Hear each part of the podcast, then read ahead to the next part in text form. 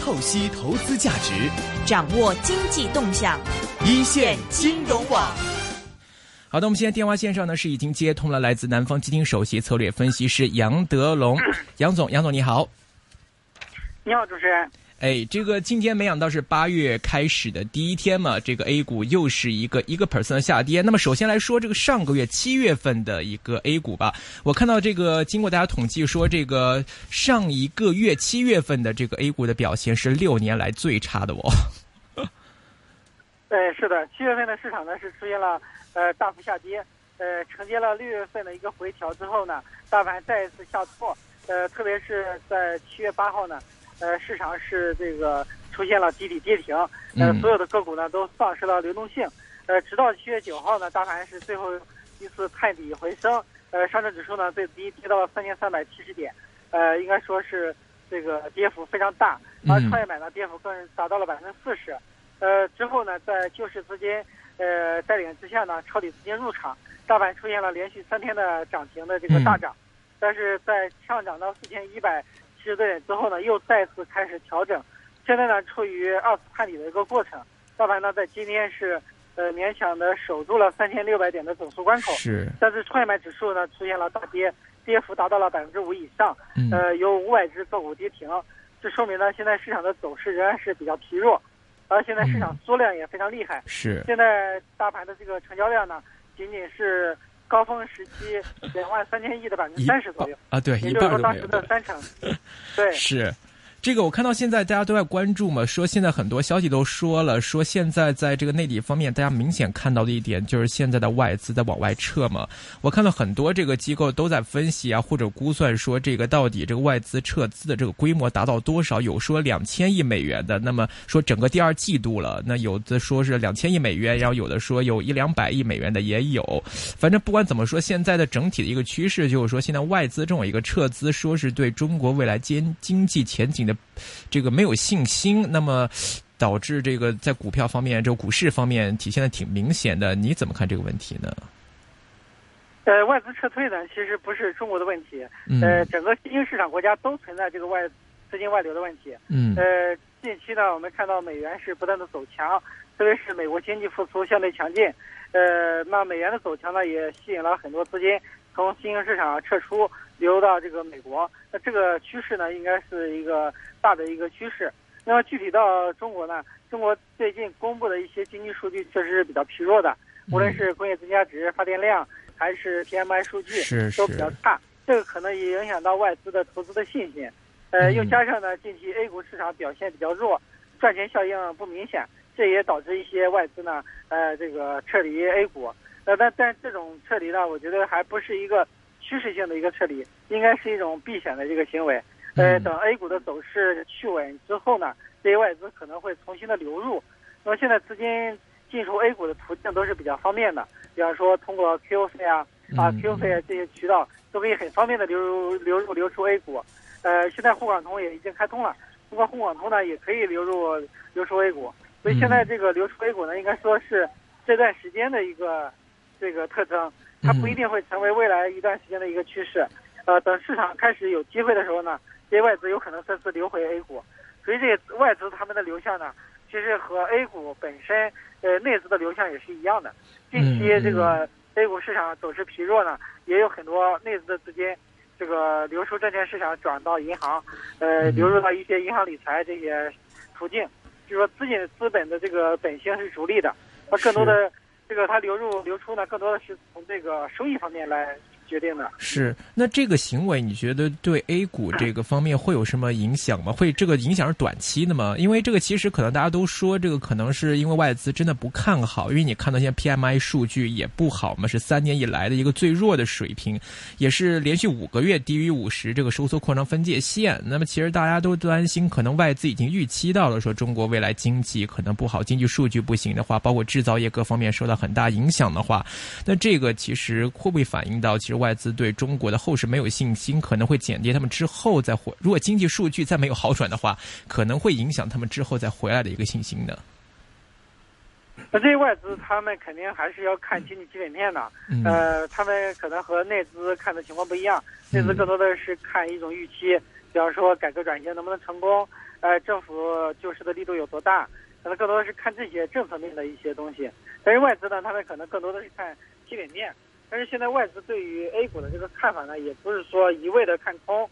呃，根据这个统计呢，一部分外资也有看好这个 A 股的。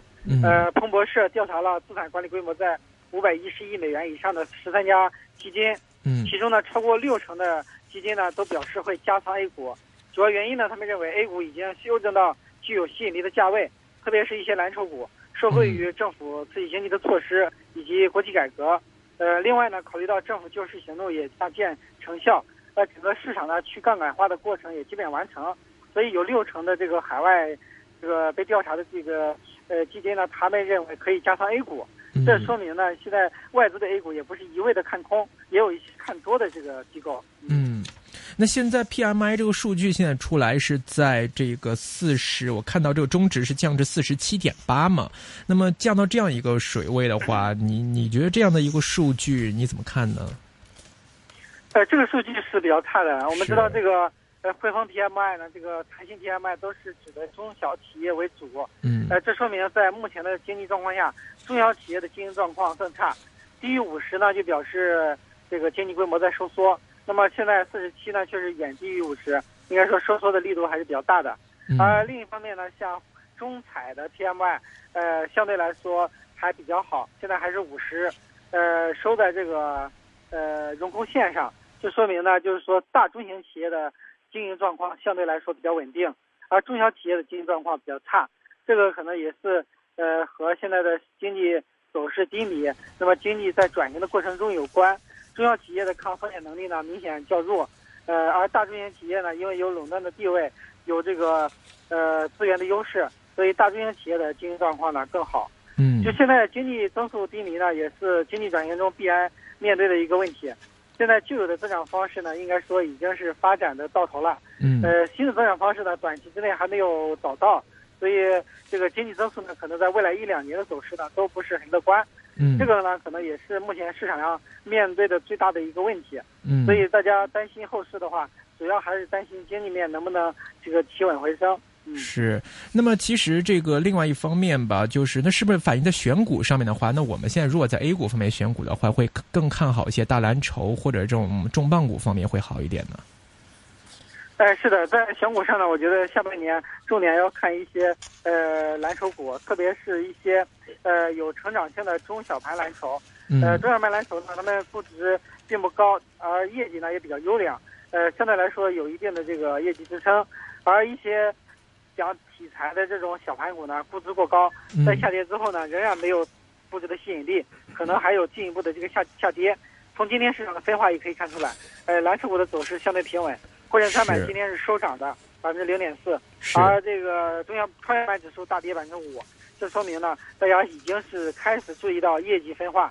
那么个股的表现呢，呃，今天应该说是下半年的一个缩影，投资者呢应该及时的把这个仓位从一些小盘股转战到蓝筹股上。这个也是我们在五月份出台的下半年投资策略报告里面的观点。是今天看到呢，其实，在 A 股方面呢，这个银行板块今天有一个护盘的迹象嘛。那其实这个讲到银行板块呢，这个周末吧，应该是出来的这个消息，就是说针对一些互联网金融方面的，就是说可能你的网络支付限额是定在五千元的水平。那么如果超过五千元的部分呢，会从银行卡的账户来扣除。那其实这个影响，其实对这个金融行业其实影响蛮大的吧。对，这个其实就是限制了互联网金融它的一个支付的规模，防止第三方支付对银行造成过大的一个分流。嗯。呃，那银行呢，作为传统的金融呃一个优势的企业呢，他们呃在这个支付方面还是有很多优势的，他们的客户资源也比较好。呃，那么在面对互联网金融呢，这个传统的银行业也在和互联网企业合作，呃，那么争取在互联网金融的这个领域呢，能够占有这个呃主要的这个地位。呃，那现在银行股这个反弹呢，可能不仅是说这个消息的刺激，可能更多的还是市场风格的一种转换。嗯，大家在这种弱势的行情之下呢，更多的是跑到银行股里面来避险。呃，那这种避险的行为呢，也导致银行股的上涨。是，通常我们之前都会觉得说，比如说一个新兴事物，大家都会说来把它这个继续的放开来深化。那其实大家都本来都是很看好说互联网金融将来的发展前景的。为什么中央在这个时候会来出一个这样的央行方面会出一个这样的一个政策，然后来对这方面做一些这样的限制呢？呃，这个意图上来说呢，可能很难猜测。嗯，但是我想的话，就是互联网金融这两年发展过快，呃，特别是 P2P 啊这些新兴事物出来之后，出现了很多的问题。呃，P2P 的这个违约率呢非常高，这个已经引起了监管层的一个警觉。如果说互联网金融发展过快，而相关的法律法规没有跟上的话呢？有可能造成更大的这个金融的问题，嗯，呃，而传统的金融行业呢，它本身具有具有很多的优势。那么对于互联网金融的这个态度呢，应该是鼓励发展，但是要规范的发展，不能够放任自由，防止呢出现这个无法控制的风险。呃，现在像 P2P 这些新兴的这种互联网的互联网金融的这个产品出现一些大面积的这个问题啊，确实也是值得关注的。呃，中央出台这些政策，应该是从控制风险的角度来出台的，呃，并不是为了打压这个互联网金融。但是客观上呢，可能对于互联网金融相关的板块和个股呢，会形成比较的利空，比较大的利空。是今天创业板呢出现大跌呢。可能也和这个有关系。是这个，我看到消息说，现在最近在很多这个内地的一些互联网金融企业方面，有的高管呢，要不就是这个出逃了，要不就是这个就是离职了。然后说这个互联网金融这方面最近好像在内地的业务好像不是很好啊。哎，是的，这些公司有的是呃，他们这个出了一些问题，平台的话资金没法兑付。就可能出现一些跑路的这种现象，是。那对投资者来说呢，这就意味着很大的一个风险，特别是有一些不规范的这种呃借贷公司，那么他们可能承诺给客户高的收益，但事实上呢，他们也是挖东墙补西墙，导致最后呢无法运转下来，那客户的本金呢都无法收回。所以对于这个这一块的监管呢，也在逐渐的加强，特别是像网贷啊、呃 P2P 啊、呃一些这个信托啊这些产品呢，都要严格的监管。呃，防止出现系统性的这个风险。是现在这一块的这个互联网金融的这一块违约性这一块，在内地的这个程度严重吗？现在？这个有一定的这个统计，呃，反正这个违约率挺高的。就 P to P 的话，出问题基本上每个月都有几家爆出来问题。嗯。就这个这个平台的话，现在刚出现两三年，所以在运作上有很多不规范的地方，也有一些呃假借这种。互联网的这种模式呢，来进行这个呃欺骗的，这样的话也造成了很多客户的这个本金的损失。就说这个违约的情况呢，是远远高于传统的金融。啊，是。那现在就是说这一块，在这个创新支付啊，或者在这一块的话，你们现在基本上就是已经不会完全不会考虑了。呃，这个是一个新兴事物，特别是第三方支付呢，它也是新新发展的一个支付方式。它这个小额的支付呢，现在还是呃可以的，呃，并且不容易出问题。那对于大额支付呢，可能有一定的限额。呃，现在出现出了台这个五千元的一个限制呢，也是防止呢出现资金量过大这个出现风险事件。是啊，那么在贷款方面呢，可能也是要严格的防止有一些这个庞氏骗局类的这种贷款模式。呃，保护了投资者的利益是，但是我在这一块的话，其实我看到这个很多网友啊，对于这样的一个政策，其实蛮多意见的，说自己要买个六七千块钱的东西的，我还得分两次付款，然后如果要退款的话，还有两方面来追账。其实大家意见还蛮大的，就大家也很关心，说这样的一个政策出台之后会持续多久？你觉得这是一个临时性措施呢，还是说将来会一路的，就是来来？这个的话，我这很难。判断这个还是看银监局、银监会他们的态度。嗯，就是说，呃，这个可能在支付上会造成一定的限制，是肯定会在支付上造成一定的麻烦。但是这个在防范风险方面呢，确实有可能带来这样的负面作用。这个我觉得还是要随着时间推移，这个限额会逐渐的提高的。呃，这个如果说在支付方面不出现大的风险事件，那么群众的反应又比较激烈的话，那有可能提高这个限额。那这个节奏可能还是由银监会来控制的。嗯嗯，明白。那么另外，你们现在在整个 A 股方面的部署是怎么样的呢？在 A 股方面，我们还是相对来说比较乐观的。我们觉得经过这一轮的调整之后呢，呃，蓝筹股的估值已经是比较低了。呃，又加上呢这个政府救市的态度非常的果断，嗯，呃，那么后市的话应该会逐渐的企稳这个回升，呃，这个大幅下跌或者跌破前期低点的可能性并不是很大。当然，在选股方面呢，我们还是选择一些有业绩支撑的这个蓝筹股，嗯啊、嗯这样的话可能会呃更有这个呃上涨的潜力。是，那么在这个流通性方面呢，因为看到这个央行现在开始好像今天又有一个这个释放流动性吧，是这个七月曾经向公今天公布的消息啊，说七月曾经向国家开发银行提供这个 PSL 这个抵押贷抵押补充贷款是四百二十九亿元。那么大家说这个将来这个降息降准，这个月八月份可能会来吗？呃，现在来看呢，降息的迫切性并不强，因为现在呃基准利率并不高，呃，那么现在迫切的可能还是有降准的这种需求。呃，嗯降准主要是向市场释放这个流动性，呃，那这一块的话，我国的存款准备金率啊，呃，仍然是偏高的，嗯，降准的空间还是比较大。我觉得八月份降准的可能性更大。明白。好的，谢谢杨德龙杨总，谢谢。好，拜拜。嗯，好的，再见。拜拜嗯。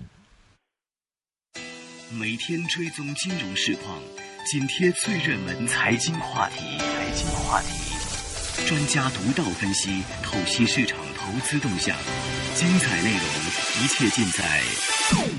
逢星期一至五下午四点到六点，AM 六二一，DAB 三十一，香港电台普通话台，一线金融网，金融网每天两个小时，陪你详细探讨投资部署。你怎么能错过呢？最新的环球金融市場資訊，今次希臘個總理想留喺歐元區嘅，最獨到的財經專家點評，當你一跌落去嘅時候，咁就一定係有嗰效應嘅。緊貼金融市場動向，敬請關注 AM 六二一 DAB 三十一香港電台普通話台，每周一至五下午四點到六點，一線金融網，